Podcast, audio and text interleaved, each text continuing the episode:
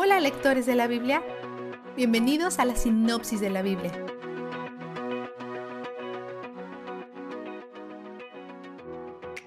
Si disfrutas los programas de arquitectura o en los que renuevan casas, la lectura de hoy te va a interesar. Incluye todo tipo de muebles y detalles de construcción. Tenemos a un grupo de ex esclavos viviendo en el desierto, y Dios quiere que ellos construyan un tabernáculo portátil en donde Él pueda habitar con ellos en medio del desierto les dice que usen toda clase de metales preciosos y telas para este tabernáculo. ¿En dónde podrían conseguir todas estas cosas? Saqueando a los egipcios.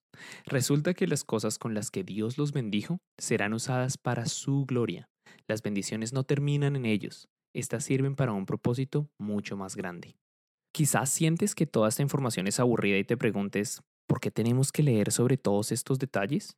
O quizás desearías que Dios hubiera sido así de detallado para comunicarte sus planes para tu vida. Quizás pienses ambas cosas. Pon atención en estos detalles y anímate con saber que nuestro Dios es un Dios detallista. Queremos y necesitamos que Él sea así. Revisemos estos puntos importantes. Primero, los metales para la construcción son más valiosos mientras más se acercan al lugar santísimo en donde Dios habita. Oro por dentro, plata por fuera, bronce más afuera. Segundo, el arca del pacto, también llamada el arca del testimonio, tiene casi cuatro pies de largo, un poco más de dos pies de ancho y un poco más de dos pies de alto. Se supone que los humanos no deben tocarla después de su construcción, así como cuando no podían tocar el monte Sinaí. Dios los está protegiendo de su poder, porque ellos no pueden sobrevivir el tener contacto con éste. Cuando tienen que empacar y trasladar el tabernáculo mientras caminan por el desierto, Dios les dice que lo carguen con postes de madera cubiertos de oro sobre sus hombros. La tapa del arca se llama el propiciatorio y tiene dos querubines encima. Si han visto alguna pintura de un querubín, probablemente parecía un bebé desnudo con alas. Como siempre, olvídense lo que sepan acerca del arte renacentista y de las figuritas de momentos preciosos. No hace mucho que hablamos de los querubines. Tienen cuatro alas cubiertos de ojos y posiblemente tengan la forma de un hombre, pero con cuatro caras.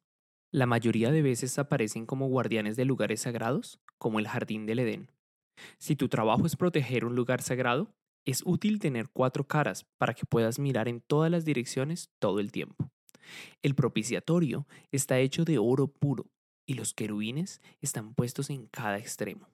Este es el lugar del reposo para Dios, básicamente el trono de Dios en la tierra. Dios dice, yo me reuniré allí contigo. La palabra hebrea para encontrarse también significa desposarse, y el término propiciatorio está relacionado con la palabra que significa expiación. La descripción del propiciatorio es similar a lo que vemos con los ángeles que aparecen en la tumba de Jesús después de su resurrección en Juan 20:12. Estaban ubicados en la misma forma, en cada extremo del sepulcro de Jesús. El candelabro de oro todavía forma parte de la cultura judía. La palabra menorá es hebrea y significa candelabro. Es un símbolo de la presencia de Dios, por lo que la gente comenzó a tenerlos en sus casas como un recordatorio de Él. El candelabro básico tiene seis ramas y siete lámparas, pero también hay tipos especiales de menorás que se usan para Hanukkah, estos tienen nueve ramas y se llaman Hanukkías. Vistazo de Dios. Hay mucha belleza en el hecho que Dios quiere morar con su pueblo. Estas personas han pecado contra Él, han dudado de Él y continúan olvidando todo lo que ha hecho por ellos. Aún así, quiere permanecer siempre cerca de ellos. Hay muchos detalles en esta sección, pero algo interesante es que el diseño del tabernáculo se asemeja bastante a lo que hemos visto en el Edén. Hay una entrada, la cual es protegida por querubines guardianes.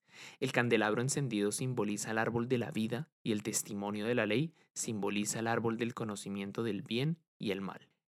Entonces, cuando Dios comienza a decirles estos detalles y dice que vendrá a habitar con ellos ahí, es un paso hacia la restauración del paraíso y de todo lo que se perdió en el jardín del Edén.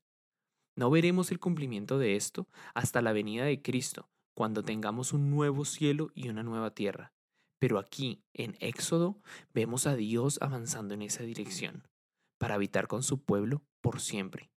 No puedo pensar en nada mejor, porque Él es donde el júbilo está. La sinopsis de la Biblia es presentada a ustedes gracias a D-Group, estudios bíblicos y de discipulado que se reúnen en iglesias y hogares alrededor del mundo cada semana.